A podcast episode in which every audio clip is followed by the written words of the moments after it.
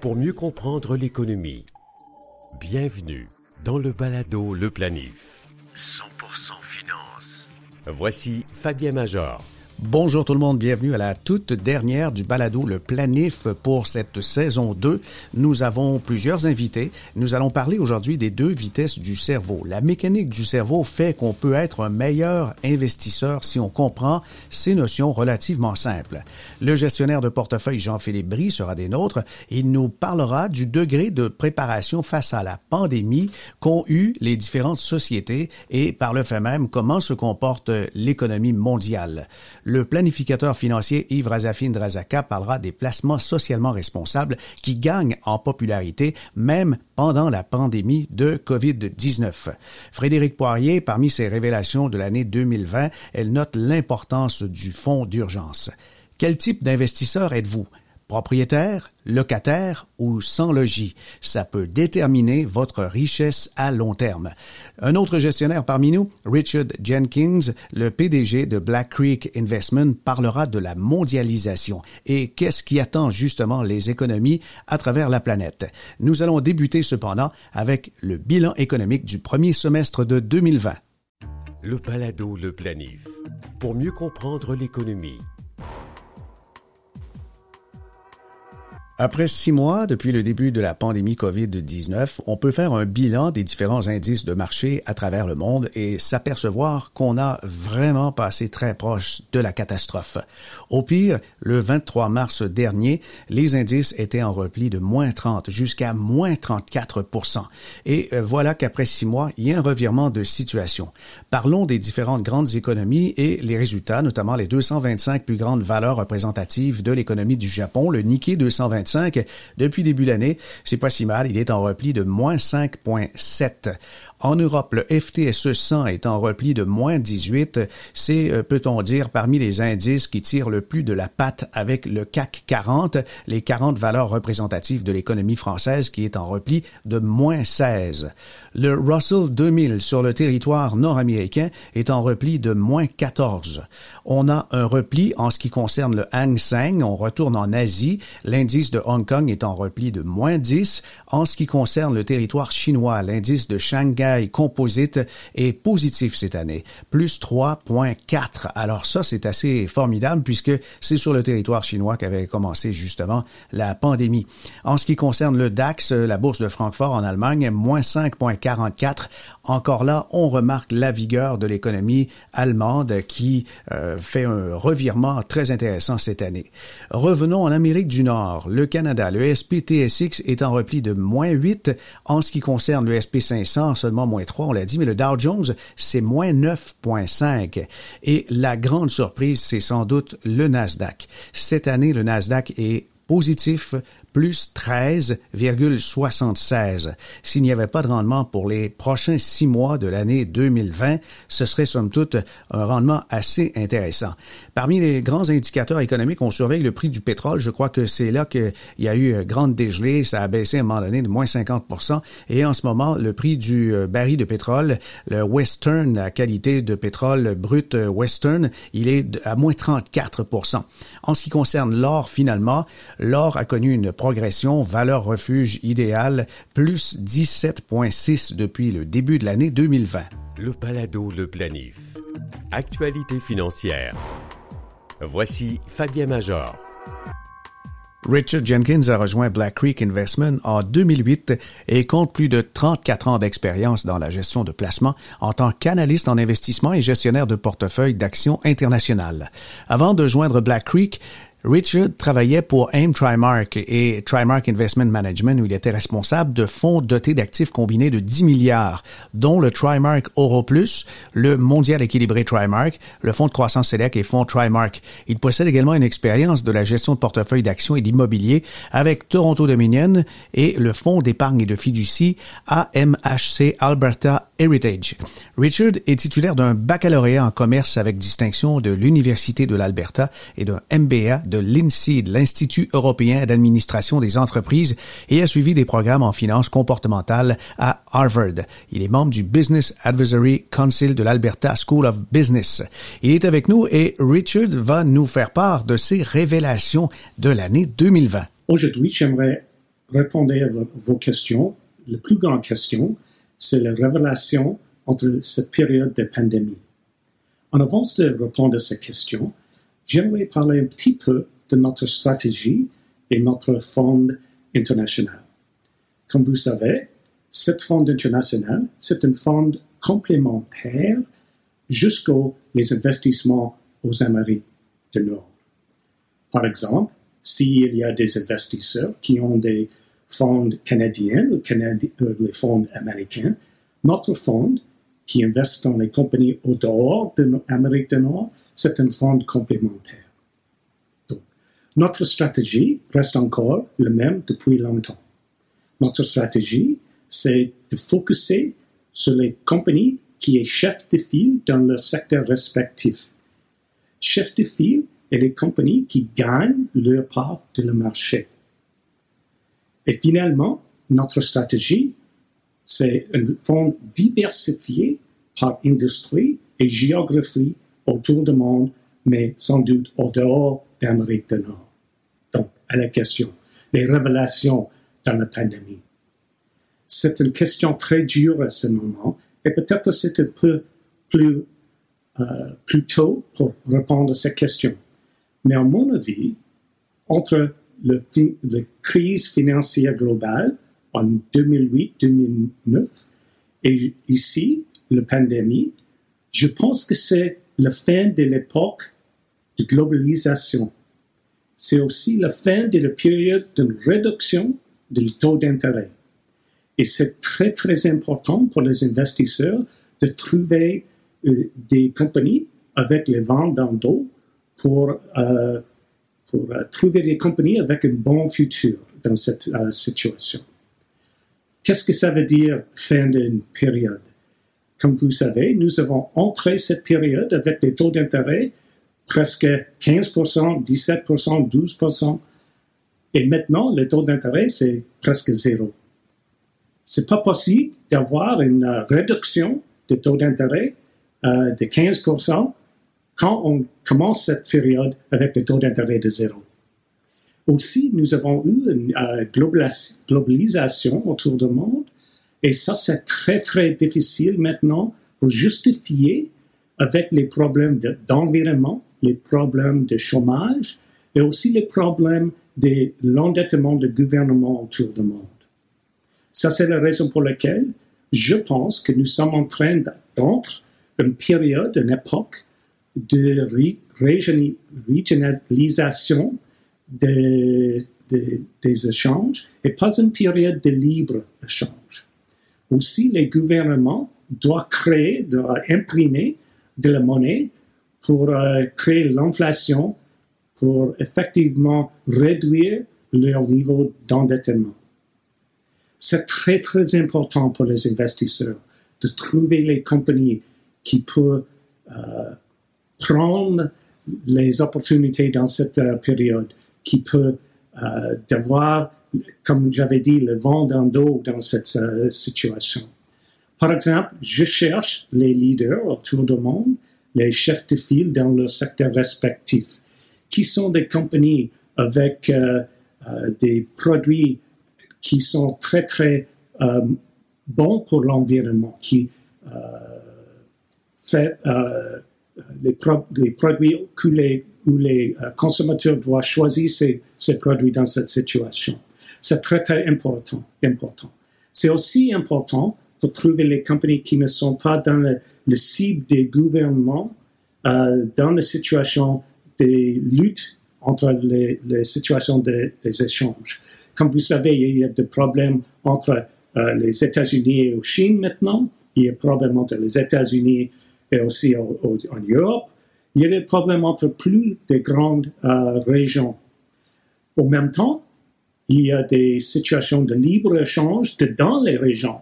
Ce sont des situations comme ASEAN en Asie, Mercosur en Amérique du Sud, le nouveau NAFTA ici en Amérique du Nord, et aussi il y a des euh, forts efforts en Europe pour créer des libres-échanges dedans les régions. Et ça, c'est pour moi les opportunités pour les investissements autour du monde. Ça, c'est notre euh, avis de cette situation. C'est pas le pire, c'est pas la fin du monde, euh, mais c'est la fin d'un siècle, la fin d'une époque de globalisation, de, de réduction des taux d'intérêt et au niveau d'une inflation moins élevée. Planifiez mieux avec le balado Le Planif. Quel type d'investisseur êtes-vous? Propriétaire, locataire ou sans-abri? Immédiatement, vous parlez à, vous pensez à l'immobilier. Mais non, je vais vous parler plutôt des types d'investissements dans vos REER, dans vos CELI. Vous pouvez aussi avoir l'attitude propriétaire, locataire ou carrément être un sans-abri. Si on compare les différentes catégories d'investissement justement au statut d'un propriétaire d'un immeuble, on s'aperçoit qu'il y a vraiment de grandes similitudes.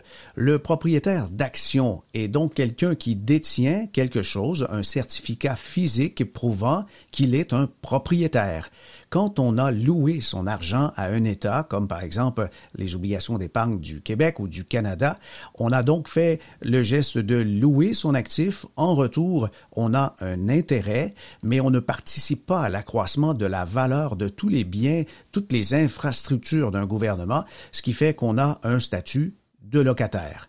Mais cependant, si on n'a par exemple que des liquidités dans son portefeuille, on n'a pas fait le choix d'investir ou si peu, à peine avec des certificats de placement garantis, eh bien, on se retrouve dans une situation de sans logis puisque on n'a pas euh, décidé où on loge. Est-ce qu'on est locataire? On est propriétaire? Non, on est toujours entre deux chaises. On ne s'est pas décidé, ce qui fait que au réel, le rendement réel, c'est le plus important. Je pense que l'investisseur doit euh, se questionner avant de faire un choix l'investissement après impôt, après euh, inflation, qu'est-ce qu'il rapporte?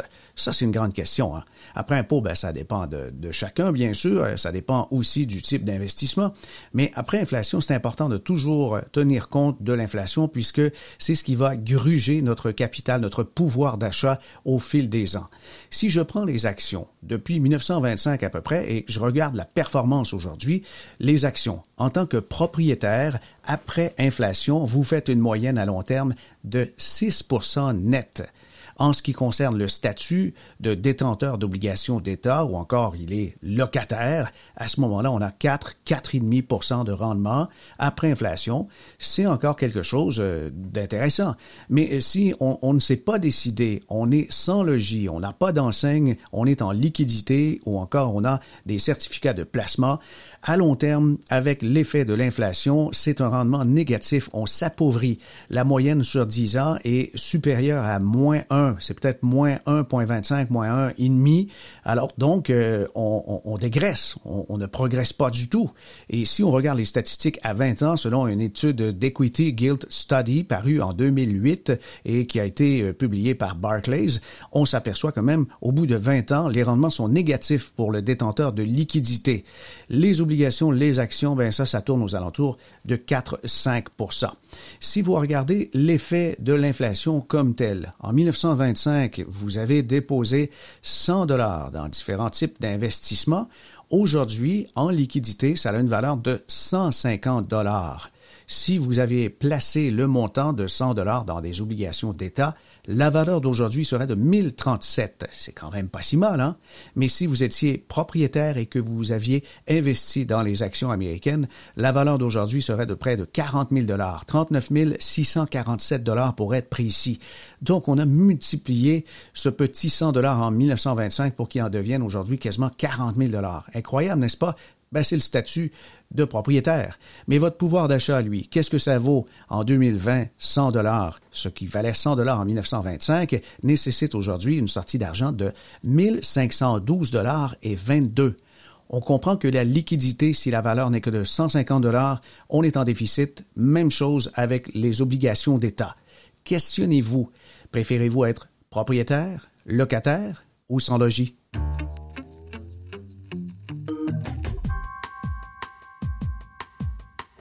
Frédéric Poirier est conseillère en épargne collective et également en sécurité financière. Elle nous dévoile l'importance du fonds d'urgence. C'est essentiel, en effet, d'avoir un fonds d'urgence. On a besoin euh, d'avoir des liquidités accessibles rapidement et facilement. qui ne seront pas affectés par la volatilité des marchés si jamais on devait faire face à une dépense imprévue ou encore à une perte d'emploi ou une perte de revenus due à la maladie. Donc, euh, on vise à avoir de 3 à 6 mois de nos dépenses habituelles ou sinon, ça peut être aussi de 3 à 6 mois de notre revenu habituel selon ça avec quoi on est le plus à l'aise pour éviter de s'endetter, pour éviter de chambouler complètement notre plan financier en allant piger dans les sommes qui sont destinées euh, à notre futur à long terme. Puis finalement, ben ça nous évite aussi d'être stressés, aussi simple que ça. Donc, euh, c'est la portion là, qui va être strictement défensive de notre plan. Puis ça ne veut pas dire qu'elle ne doit rien rapporter. Donc euh, là, en ce moment, c'est sûr que les taux d'intérêt sont, sont, assez nuls, mais il y a quand même des, euh, des avenues intéressantes qu'on peut considérer. Donc, il y a les fameux comptes à intérêt élevés. Il y a un super site qui, euh, qui nous expose là, les taux qui sont proposés par différentes banques canadiennes. Ça nous montre aussi lesquels sont disponibles au Québec parce que des fois, on va avoir un beau petit site en français, mais le Québec ne sera pas éligible à ces comptes-là, donc il faut vérifier. Euh, on peut voir aussi c'est quoi les frais de transaction, les modalités euh, de retrait, parce qu'on sait bien beau avoir un compte intérêt élevé, mais si on ne peut pas retirer plus que 3000 dollars à chaque fois, ben ça peut être un peu contraignant. Donc, il faut vérifier ces éléments-là. Puis, on peut aussi vérifier euh, la couverture. Donc, est-ce que c'est couvert par la SADC? Est-ce que c'est couvert par d'autres entités provinciales? Euh, par rapport au dépôt qu'on met? Donc, on peut tout vérifier ça sur un site que vous allez voir dans quelques instants.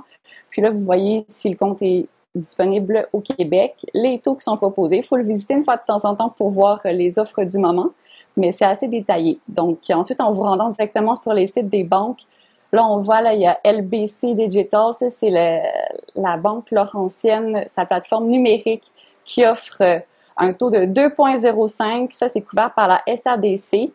Euh, sinon, il y a People's Trust, qui est une banque de Colombie-Britannique qui nous offre 2% euh, puis tout ça, c'est disponible au Québec. Là. Vous en voyez d'autres plus communes comme Alterna, qu'on connaît de plus en plus au Québec. Puis sinon, dans les autres options qu'on a, ben, qui peuvent rapporter un peu plus que ces fameux comptes-là, intérêt élevé, c'est des fonds d'obligation canadien à court terme. Il y en a un, entre autres, qui est assez intéressant, euh, qui est offert par Fidelity. Euh, lui, sur 10 ans, pour vous donner là, un ordre de grandeur, il a généré en moyenne 1,94% Donc, euh, déjà là, c'est pas mal plus élevé que, les, les 0,25, qu'on peut voir présentement avec nos banques. c'est sûr qu'il peut avoir des, petits replis qu'on n'a pas avec les comptes à intérêt élevés. Reste que, euh, bon, c'est assez stable. On ne parle pas de, repli comme on peut avoir avec un compte équilibré. Euh, on voit la courbe, elle, est, longue, elle est, elle est stable. Il n'y a pas de grande montagne russe ici. Là aussi, avec ce type de compte-là, il faut prévoir un délai un petit peu plus long qu'un compte intérêt élevé pour avoir accès à notre argent, mais c'est relativement court. Là, on parle de 3-4 jours ouvrables vous avez votre dépôt dans votre compte bancaire, puis vous pouvez, euh, vous pouvez transiger après euh, comme bon vous semble. Donc, euh, tout ça pour dire que il y a différentes options pour vos comptes intérêts élevés, mais l'essentiel, c'est que vous en ayez un. On a vu là, justement, avec les, la crise du COVID, que c'est essentiel et c'est un élément à ne pas négliger dans votre planification.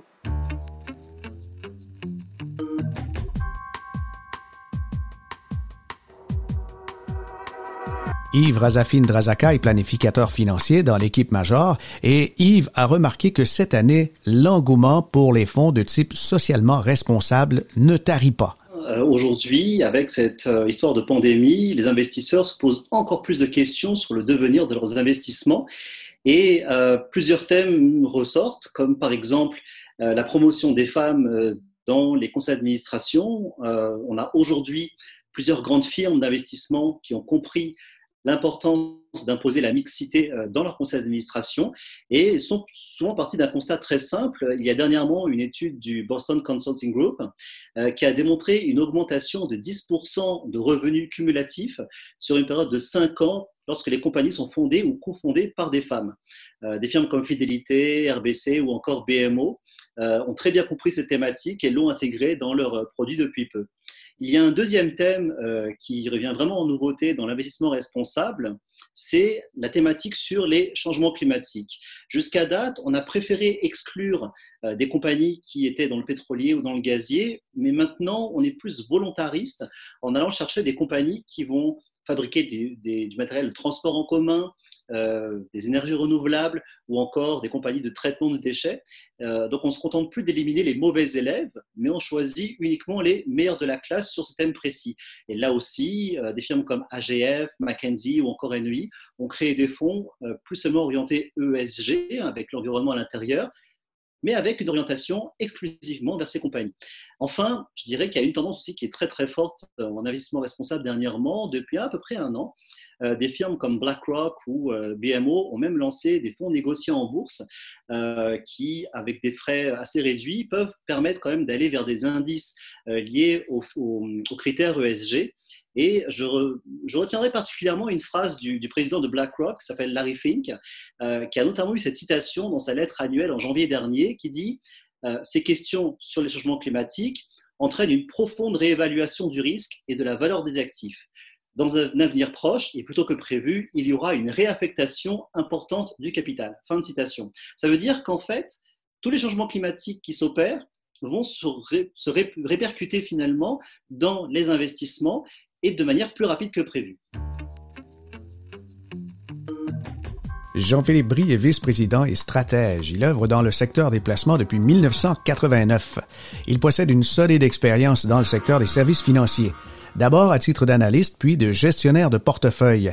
Il a auparavant été gestionnaire de portefeuille international auprès de McLean Bodden et gestionnaire de portefeuille mondial pour le compte d'Amundi Asset Management à Londres, en Angleterre.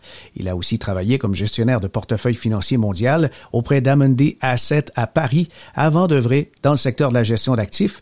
Monsieur Brie a travaillé pour le compte de RBC Marché des capitaux en tant que directeur des ventes institutionnelles en Europe. Il est titulaire d'un baccalauréat en art et en économie euh, de l'Université Carleton d'Ottawa.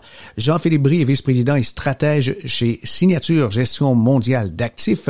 Il nous parle de ses révélations de l'année 2020. Je, vais, répondre en deux temps. La première chose, je pense, c'est que euh, on a vu à quel point on était peu préparé. Euh, je parle des, pays de l'Ouest en particulier, mais de façon générale, on était peu préparé pour cette pandémie, tandis que beaucoup, enfin certains plutôt, euh, avaient parlé de cette possibilité. Et il est clair qu'il y en aura d'autres à l'avenir, et je pense qu'il va y avoir des investissements très importants de fait pour qu'on puisse mieux adresser euh, la pandémie ou les pandémies futures, c'est-à-dire de investir davantage dans la santé, dans les infrastructures, de la santé et marier aussi avec ça la technologie pour justement amener une meilleure réponse et une réponse plus adaptée euh, que nous avons connue parce qu'on a, euh, pour la première fois de l'histoire, il faut le dire, arrêté soudainement une économie, ce qui a des coûts importants. Et donc ici, il y aura un coût supplémentaire, bien entendu,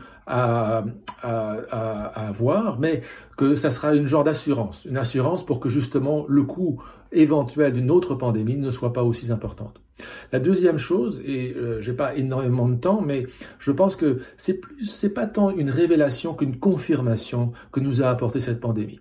En quelque sorte, le fait, on, a une accélération de la situation qu'on a connue depuis la crise financière de 2008-2009. Ça veut dire que les taux bas, l'assouplissement quantitatif, nous ne pouvons pas nous en sortir.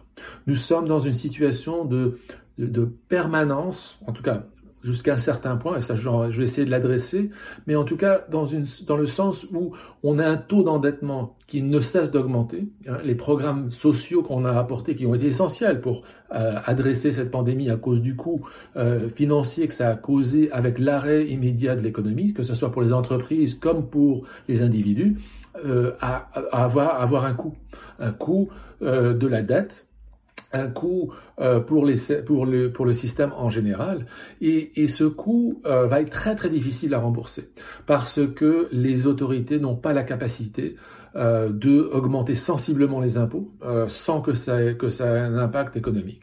Mais l'impact d'avoir encore des taux d'endettement de façon générale encore plus élevés fait en sorte que les taux vont rester bas. Les conséquences sont que la, le, la croissance économique potentielle va rester assez bas que la productivité dans l'ensemble va rester relativement basse aussi.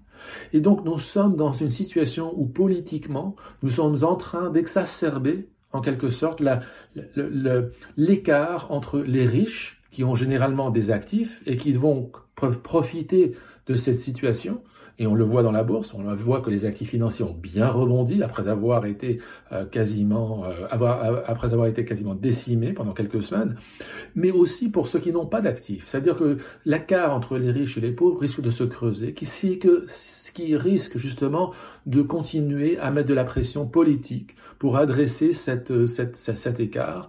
Et, donc on est dans un rythme aujourd'hui où on va continuer à agir sur l'assouplissement quantitatif, en rajouter, en maintenant les, taux très courts, pour essayer d'adresser ces problèmes sociaux qui sont quelque part de l'autre côté exacerbés par les méthodes qu'on est en train de produire. On va arriver à un moment donné où tout ça va potentiellement éclater. Je ne peux pas vous dire quand, mais on voit aux États-Unis, c'est ceux qui sont maintenant assez en avance parce que il y a d'autres faits sociaux qui sont en train de se produire, qui font en sorte que on est dans une situation assez assez compliquée. Donc, je suis à 4 minutes. Je veux que je vous laisse. Je suis très content de euh, de creuser ces, ces questions-là, mais je vous laisse avec ça. Planifiez mieux avec le balado Le Planif.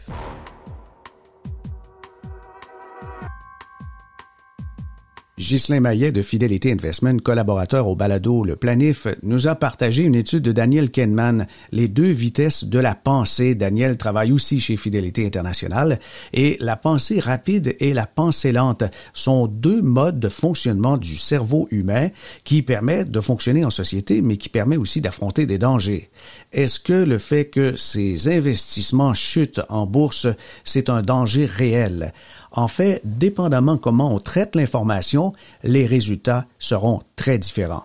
D'abord, Rappelons ce qu'est la pensée rapide, le système 1. On l'appelle aussi notre cerveau reptilien, celui qui est rapide, automatique, intuitif, émotionnel. C'est l'option par défaut pour traiter de l'information. C'est comme ça qu'on flaire le danger. On va par exemple aller d'instinct vers des aliments quand on a très faim. On, va tenter de se réchauffer s'il fait froid et fuir les menaces. On peut détecter de l'hostilité dans la voix de quelqu'un évaluer des distances par rapport aux objets c'est très rapide, intuitif, c'est pratique, c'est automatique, mais c'est émotif. Le système de pensée lente, c'est celui qui sert le mieux l'investisseur. C'est lent, c'est intentionnel, c'est déductif, c'est logique, il faut réfléchir et ça ne fonctionne pas rapidement. C'est souvent pour ça que l'investisseur à long terme qui prend le temps de faire des études et des analyses a des résultats. Donc la pensée lente, c'est rationnel, c'est logique, déductif, c'est structuré. L'exemple, ben oui, il y a l'investissement, mais tout simplement se stationner dans un espace étroit. On peut pas faire ça rapidement puisqu'on doit évaluer les distances pour ne pas endommager sa voiture. Si on veut multiplier plusieurs nombres, on peut y aller mentalement, mais s'arrêter, prendre le temps ou encore utiliser des outils de calcul pour arriver à nos fins, comme par exemple quand on veut construire un ajout à sa demeure. On ne peut pas improviser, on ne peut pas se servir de la pensée rapide. C'est la même chose avec un plan financier, il faut se fier à sa pensée lente et même dans des décisions importantes, comme par exemple lors d'une chute importante du marché, on doit vérifier les faits pour prendre une décision réfléchie. Oui, ben, on devrait. Oui. Voilà, c'est terminé pour cette édition du Balado Le Planif, la dernière édition de la saison 2. Et si vous avez des commentaires, des sujets à nous proposer pour justement garnir le contenu de la saison 3, n'hésitez pas à nous écrire fmajor.com et partagez sur le répertoire baladoleplanif.com les épisodes qui vous ont plu avec vos proches. Comme ça, vous nous encouragez à en refaire d'autres. Ici Fabien Major. À bientôt.